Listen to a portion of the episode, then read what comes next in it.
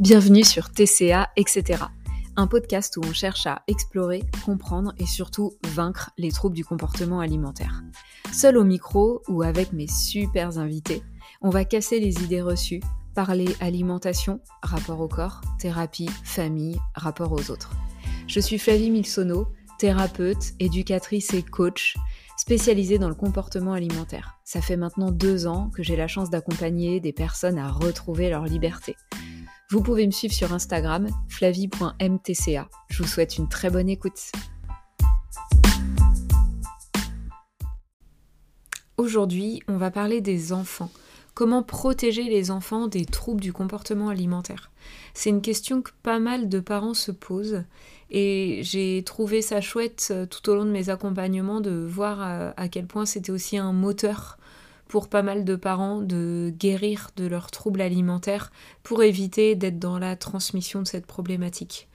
Donc effectivement, cet épisode, il va s'adresser euh, à vous, parents, mais aussi à toute personne qui est en contact avec des enfants, et donc en fait, j'imagine un peu tout le monde, puisque les neveux, les nièces, les petits-enfants, lorsqu'on est éducateur, instituteur, ou qu'on travaille euh, dans la petite enfance, Bon bref, il y a quand même plein de lieux, de moments, d'endroits où on peut être en contact avec les enfants et où finalement on va avoir aussi soit un impact euh, sur l'enfant et son comportement alimentaire, sa relation au corps. Donc j'ai retiré cinq grands points d'un poste que j'avais fait il y a longtemps et que je trouve euh, toujours euh, très bien. Euh, et du coup, je m'appuie sur ces cinq grands points pour euh, dérouler euh, mes idées. Le premier grand point, c'est ne plus commenter son corps et le corps des autres.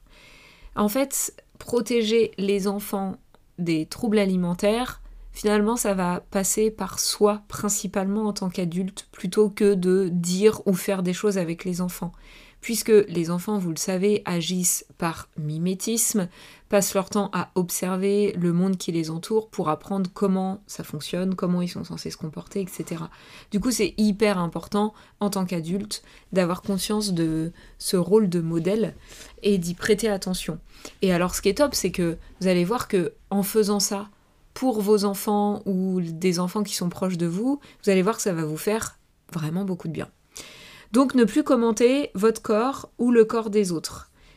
Donc ça, ça va passer par plein de choses, c'est-à-dire que au quotidien, ne plus dire euh, oh mes cuisses sont comme ça, mon dieu j'ai de la cellulite, j'ai grossi ou machin, mais aussi ne plus euh, commenter le corps des autres euh, quand vous allez vous promener à tel endroit ou quand vous regardez la télé ou voilà, ou de t'as vu tante Micheline, elle a grossi.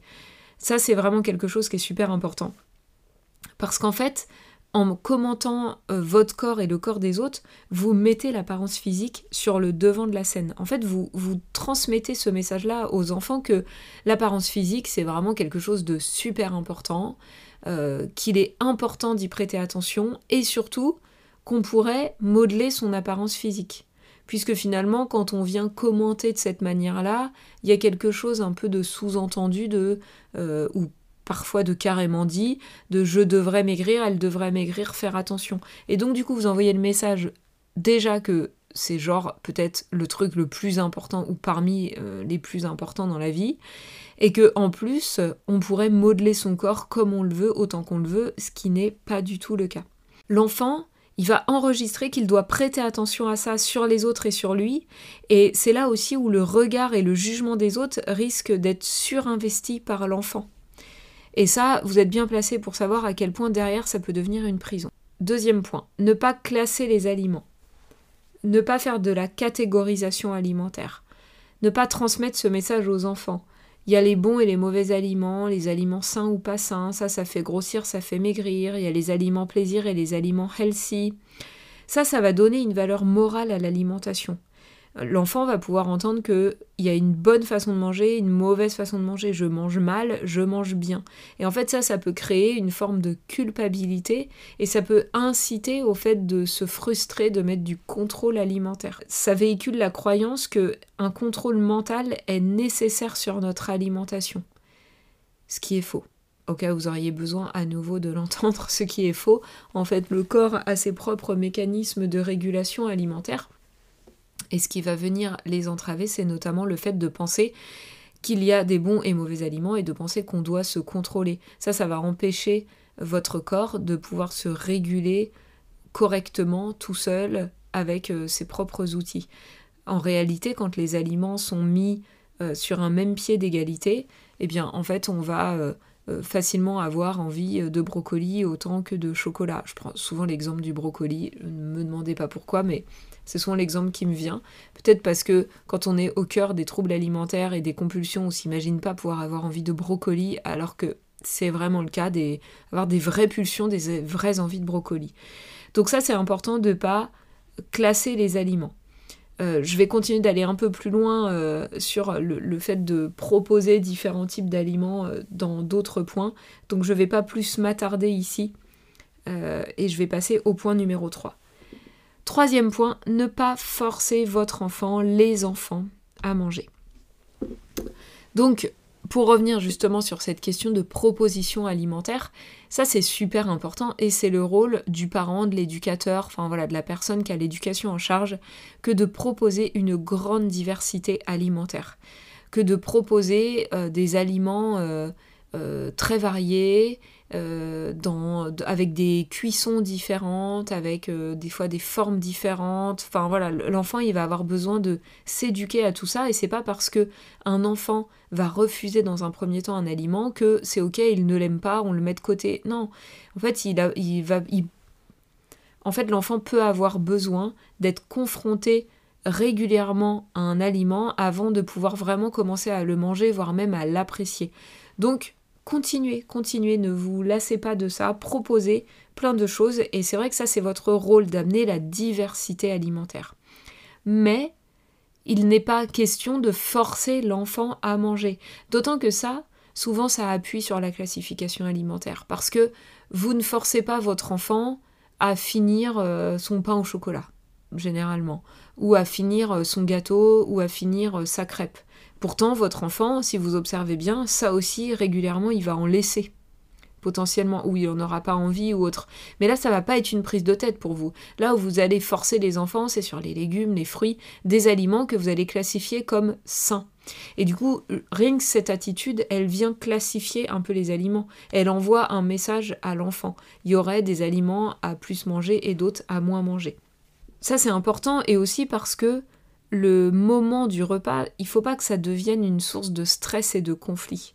C'est important de, de rester dans quelque chose de d'agréable et je vais y venir. À chaque fois je prends de l'avance sur le point d'après mais quelque chose qui soit source de partage et de plaisir autour de l'alimentation. Donc ne pas forcer son enfant. Ne pas forcer son enfant à finir son assiette ça a aussi un autre intérêt. Je parlais tout à l'heure des mécanismes de régulation et les mécanismes de régulation, ils fonctionnent très très bien pour un enfant. Un enfant, il naît mangeur intuitif. Sauf euh, cas où il y a des problèmes avec l'alimentation dès tout petit et des enjeux surtout qui s'installent dès tout petit autour de l'alimentation et souvent on parle là d'enjeux relationnels autour de l'alimentation. En tout cas, la majorité des enfants naissent mangeurs intuitifs et ont des super mécanismes de régulation avec euh, la faim qui débarque, des envies. Donc là encore, je fais une parenthèse, mais je, reparle de la diversité alimentaire, mais l'enfant, il peut pas avoir envie de haricots verts s'il en a jamais mangé, tout comme il peut pas avoir envie de pizza s'il en a jamais mangé. Donc en fait, euh, c'est ça qui va créer l'envie, c'est que le corps se nourrit de tout un tas d'aliments qui eux-mêmes sont constitués de tout un tas de nutriments et que du coup le corps va enregistrer et va pouvoir euh, trier et savoir euh, tiens j'ai besoin de tel truc, je vais aller demander à manger plutôt tel truc parce que ce truc-là est riche en glucides ou en vitamine C ou en voilà. Mais encore faut-il lui donner une grande variété d'aliments pour qu'il puisse nous orienter vers une grande variété d'envies. Bref, l'enfant a ses mécanismes qui fonctionnent bien, la faim, le rassasiement. Un enfant qui n'a plus faim, qui est rassasié, c'est ok, il ne faut pas le forcer à terminer puisque là, on risque de venir un peu abîmer ces mécanismes de, de régulation, et ça peut vraiment avoir un vrai effet sur le long terme et devenir quelque chose euh, qui va poser problème à l'âge adulte et sur lequel on est obligé de revenir travailler à l'âge adulte. Autre point très important, décidément, ce, point-là, il y a plein de choses à, en dire. C'est pas anormal de ne pas vouloir finir son assiette et d'avoir envie de manger un dessert. Ça n'est pas un caprice ou euh, une comédie de votre enfant. En fait, c'est ce qu'on va nommer l'appétit spécifique. C'est complètement normal de ne plus avoir envie d'un aliment, mais d'avoir encore faim pour manger autre chose. Et c'est d'ailleurs comme ça qu'on atteint le rassasiement. En fait, le rassasiement, il s'atteint très rarement avec un seul et même aliment dans le repas. On va passer de, de l'entrée, par exemple, si vous mangez une entrée, euh, vous n'allez pas manger que de l'entrée. À un moment donné, vous allez dire, ok, j'arrête ça, je passe à la suite, vous avez envie d'autre chose. Peut-être qu'à votre plat, vous n'allez pas le terminer parce que vous avez vraiment envie de manger un morceau de fromage ou envie de manger euh, euh, cette crème dessert ou cette pomme ou voilà. Et en fait, c'est les appétits spécifiques qui eux-mêmes font vraiment partie de la régulation alimentaire et appellent euh, à répondre à des besoins spécifiques. Donc c'est complètement normal et, c'est vraiment important de ne pas forcer l'enfant à finir euh, son assiette euh, avant de pouvoir avoir accès à un dessert. Le quatrième point important, à mon sens, c'est le fait d'éduquer au plaisir. Manger, c'est un acte source de plaisir depuis toujours, depuis notre naissance et même avant en fait parce que on ne se nourrit pas vraiment dans le ventre de notre maman, mais on a accès au goût dans le liquide amniotique et en fait on goûte déjà. Donc il y a déjà des choses qui se développent au niveau de notre palais dans le ventre de notre maman. Donc c'est, je pense, le premier euh, plaisir humain que de manger. Et c'est important d'éduquer l'enfant à ça, au plaisir. Manger, c'est pas quelque chose de culpabilisant, c'est pas quelque chose euh, qu'il faudrait maîtriser, contrôler. Le plaisir a vraiment toute son importance dans la régulation alimentaire, encore une fois, puisque c'est en allant vers ce qui nous fait plaisir qu'on pourra être rassasié. Et quand je dis ça, peut-être qu'il y a des petites choses qui s'allument dans votre tête parce que vous êtes encore dans quelque chose d'un peu troublé avec l'alimentation, quelque chose de très diet culture qui dirait que le plaisir, c'est forcément le chocolat, les chips, les bonbons ou je ne sais quoi. Mais non, en fait, le plaisir, il va être autant dans une soupe, une salade, des haricots verts. Quand on est complètement régulé au niveau de son alimentation, le plaisir, on le trouve dans tout un tas d'aliments qui seraient avant classifiés healthy et donc pas plaisir. Mais ça, encore une fois, c'est un problème de classification. Donc le plaisir, il est présent quand on mange et c'est important d'éduquer les enfants à ça. Et pour ressentir pleinement le plaisir lorsqu'ils mangent, les enfants, ils vont avoir besoin d'être dans ce qu'ils mangent et de ne pas manger euh, devant la télé, avec un portable ou en lisant un livre. Donc, dans la mesure du possible, essayez de permettre à votre enfant d'être dans un environnement euh, dédié au fait de manger quand il mange. Un environnement euh, plaisant, donc à nouveau, ça rejoint ce que je disais tout à l'heure, éviter les conflits à table, éviter de, mettre des choses qui créent des tensions quand vous êtes à table, notamment autour de ce que mange ou pas votre enfant. Et essayer de créer un espace qui sera propice au fait de prendre du plaisir. Et quand on prend du plaisir, quand on mange, on atteint d'autant plus le rassasiement. Et ben après, on peut passer à autre chose, quoi. Mettre en avant le plaisir, c'est pas que dans l'alimentation, c'est aussi dans l'activité physique. En fait, c'est intéressant dès tout petit de transmettre à l'enfant que le sport, on le fait parce que on s'amuse, parce que c'est génial, on s'éclate, parce que ça fait du bien au corps, parce que ça fait plaisir, parce que euh, ça nous vide l'esprit et que on ne fait pas du sport pour maigrir, pour brûler, pour éliminer. Donc là encore, attention à votre discours sur vous-même. Euh, si vous avez tendance à dire oh là là, je vais aller courir demain pour éliminer la raclette, en fait, ça envoie un message à l'enfant que le sport, il est là pour éliminer euh, des calories et que donc, euh, voilà, il y a un problème dans le fait de manger ces calories-là et puis qu'il faudrait faire du sport pour éliminer. Non, le sport, c'est aussi quelque chose de plaisir, tout comme euh, la lecture, tout comme plein d'autres choses en fait que vous pourriez transmettre à votre enfant, mais mettre le plaisir au centre de sa vie, je pense que c'est un vrai beau cadeau qu'on peut faire à nos enfants. Cinquième et dernier point, cultiver le droit à l'erreur. Donc là, vous allez peut-être vous dire, ok, c'est quoi le rapport avec les troubles alimentaires? Le rapport s'appelle perfection. Il y a une quête de perfection, généralement quand on souffre d'un trouble des conduites alimentaires, qui est complètement inhibant, enfermant, euh, qui peut rendre fou. Euh, la recherche de perfection, elle est complètement utopique et destructrice. Et parler de ses erreurs sans se dénigrer en tant que parent, c'est un super cadeau que vous pouvez faire à votre enfant. Parler des moments où vous vous êtes trompé, sans dire que vous êtes nul, euh, que, ou de dire des mots vraiment pas sympas vous concernant, mais plutôt d'expliquer en quoi ça vous a appris plein de choses, d'expliquer que bah, se tromper c'est complètement normal, ça fait partie du chemin et que fort heureusement on se trompe, sinon ça veut dire que juste on ne fait rien. Et que à partir du moment où on est vivant, et eh ben forcément on fait des erreurs. Et que ça encourage l'enfant aussi à expérimenter, à essayer des choses parce que ce qui va vraiment nous bloquer, c'est pour ça que tout à l'heure je parlais du côté inhibant, ce qui nous bloque c'est la peur d'échouer. Mais s'il n'y a plus cette notion d'échec, juste c'est juste des erreurs et ça fait partie du processus et ça fait aussi partie du processus pour arriver à faire ce qu'on veut faire, ben, du coup, euh, il n'y a plus cette peur de passer à l'action, puisque juste en fait, ben, j'y vais et puis il y aura des petits moments sur mon chemin où je vais me tromper, mais c'est pas grave et ce sera pas un échec. Veillez à ne pas vous dévaloriser devant vos enfants.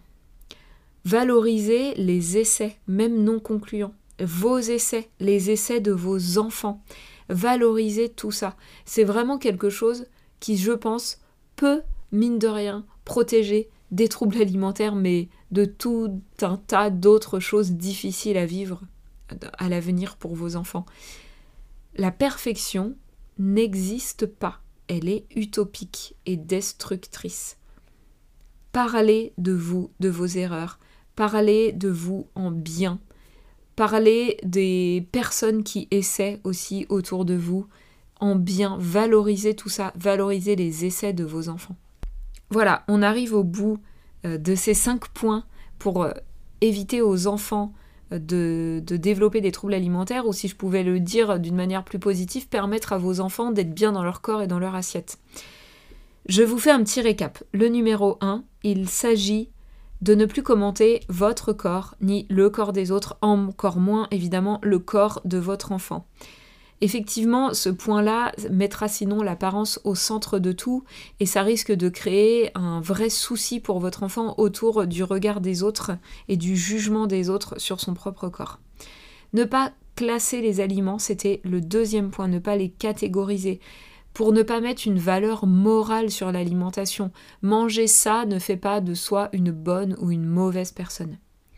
En troisième point, ne pas forcer votre enfant lui proposer une grande diversité alimentaire, le laisser goûter, ne pas hésiter à lui reproposer encore, encore certains aliments, mais ne pas forcer à manger les aliments en question, puisque ça viendrait appuyer sur la classification alimentaire, ça vient aussi jouer sur les mécanismes de régulation, ça pourrait le déréguler, ça peut devenir une forme de conflit aussi au moment des repas. Et puis, euh, gardez en tête que le rassasiement sensoriel spécifique fait que votre enfant peut avoir envie d'un dessert même s'il n'a pas fini son assiette. Éduquez votre enfant au plaisir lui permettre d'être vraiment dans le plaisir quand il mange, ça va permettre aux mécanismes de régulation de vraiment continuer à bien faire leur job. L'éduquer au plaisir, c'est aussi lui permettre d'avoir un, espace vraiment dédié au fait de manger. Et puis c'est aussi le plaisir dans plein d'autres domaines, et notamment l'activité physique et sportive, qui n'est pas là pour brûler des calories ou pour modeler son corps, mais qui est juste là pour prendre du plaisir et lui permettre de se sentir bien. Et le dernier point, c'était le fait de cultiver le droit à l'erreur, puisque le perfectionnisme est le meilleur ami du trouble alimentaire et que euh, personne n'est parfait. Euh, les corps ne sont pas censés non plus atteindre une forme de norme ou de perfection. Et que parler de ces erreurs en tant qu'adulte, en tant que parent, en tant que tati, tonton, grand-parent, c'est vraiment un super apprentissage pour les enfants qui sont auprès de vous. Leur montrer à quel point c'est de cette manière-là que vous avez appris et que ce ne sont pas des échecs. Évitez de vous dévaloriser devant vos enfants et valorisez à chaque fois que vos enfants essaient. Voilà, j'espère que ce petit épisode vous aura plu, vous aura apporté des pistes, que ce soit pour les enfants auprès de vous, ou que ce soit aussi pour vous, parce que c'est vraiment des outils qui vous seront utiles. Et puis bah, je vous dis moi à très très bientôt pour un nouvel épisode de podcast. Merci beaucoup d'avoir écouté cet épisode jusqu'au bout. Si ça t'a plu, n'oublie pas de me soutenir en laissant une note et un petit commentaire sur la plateforme de podcast sur laquelle tu m'écoutes. N'oublie pas que tu peux me retrouver aussi sur Instagram, flavie.mtca, pour rester informé de toutes mes actus, pour profiter de super aides et contenus gratuits. Et puis n'hésite pas à venir échanger avec moi, ce sera avec plaisir que je pourrai répondre à tes questions ou prendre note de tes suggestions. Je te dis à très très bientôt